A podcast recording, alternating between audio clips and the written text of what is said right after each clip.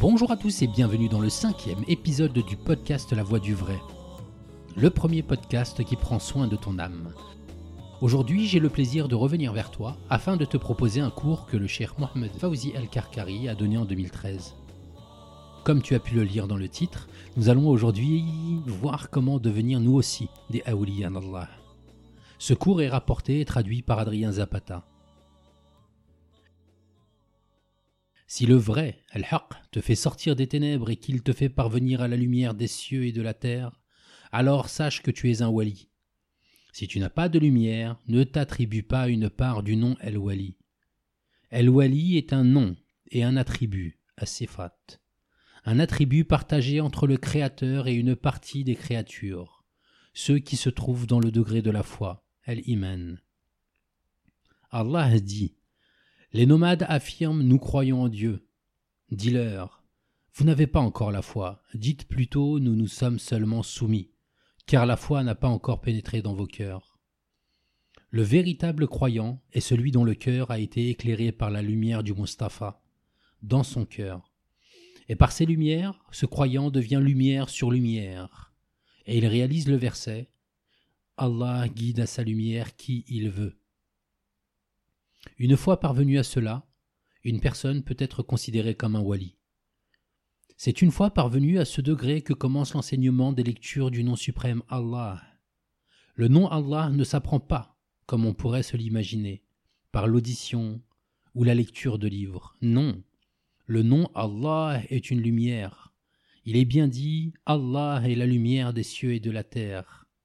Dans le Malakout, le nom Allah est à l'instar du nommé c'est-à-dire que rien ne lui ressemble. Le Seigneur a créé sept cieux. Dans chaque verset où sont mentionnés les sept cieux, Allah cite après la terre, comme si elle était unique, bien qu'en vérité, il se trouve également sept terres. Allah ne désire pour toi que l'élévation. C'est pourquoi il présenta ce qui est élevé en sept degrés et synthétisa les sept degrés de ce qui est plus bas, en une terre sur laquelle tu te tiens en ce moment même. Si tu es semblable à l'animal, dont les principales préoccupations ne sont que remplir son ventre et user de son sexe, sache que tu es considéré comme faisant partie des plus vils. Dans les leçons précédentes, nous avions défini et comparé le ha, al-hawiya, à la khalwa. Autrement dit, nous avions défini la façon de faire des dhikr au cœur même du ha. Le but de ces leçons était d'apprendre à accorder une grande importance à la lettre du ha, un tardim, dont la valeur numérique est 5. Le 5 renvoie aux cinq piliers de l'islam. Dans le degré du Ha, il te faut réaliser avec complétude les cinq degrés de l'islam. Si tu parviens à cette réalisation, alors tu te trouveras durant ton dhikr assis dans un Ha, selon la première lecture ténébreuse. Alors tu pourras t'élever vers le premier ciel, puis vers le second, le troisième, le quatrième, et ainsi de suite jusqu'au septième. Ces lectures ne s'acquièrent qu'à l'aide d'une allusion. Ishara, une allusion mentionnée directement dans le livre d'Allah afin que tu ne puisses remettre en doute la parole, comme tu le fais avec certains hadiths, disant que telle ou telle chaîne de transmission est faible. Allah Ta'ala dit Allah est la lumière des cieux et de la terre. La lumière des sept cieux et de la terre sur laquelle tu te trouves en ce moment même est à l'exemple d'une niche, une michquette. Sa lumière est semblable à une niche où se trouve une lampe. La lampe est dans un récipient de cristal. Celui-ci ressemble à un astre de grand éclat. Son combustible vient d'un arbre béni, un olivier, ni oriental ni occidental, dont l'huile semble éclairer sans même que le feu ne la touche lumière sur lumière. Allah guide vers sa lumière qui il veut. Allah propose aux hommes des paraboles, et Allah est omniscient. Comment peut se faire l'élévation à travers les sept cieux? À l'aide de l'astre de grand éclat.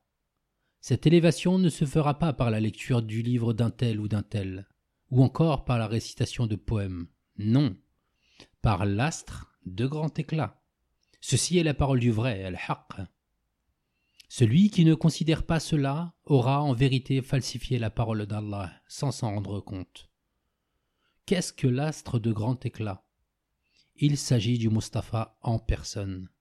Le vrai, el l'a décrit comme étant une lampe éclairante, Siraj Munir. Mais quel lien entretiens-tu au juste avec lui?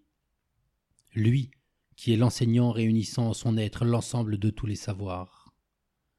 Il vous est certes venu un messager issu de vos propres nefs. Devenir un wali est donc une chose aisée si Allah l'a voulu. Si tu écoutes ce podcast, cela veut dire que tu commences déjà à te rapprocher de cet attribut. Pour devenir un wali, tu vas devoir prendre ton courage à deux mains et te rapprocher du cheikh qui te transmettra cette lumière dans ton cœur. Ce podcast n'a pas de vocation prosélyte, mais pour dire les choses simplement, la lumière d'Allah, tu la veux ou tu ne la veux pas. Si tu la veux, alors prends la direction de l'épicentre de cette lumière. Quant à moi, je te remercie d'avoir passé ces quelques minutes en ma compagnie et je t'invite, comme toujours, à partager ce podcast à ceux que tu aimes. Et je te salue de la plus belle des salutations, celle de l'islam. Assalamu alaikum wa rahmatullahi wa barakatuh.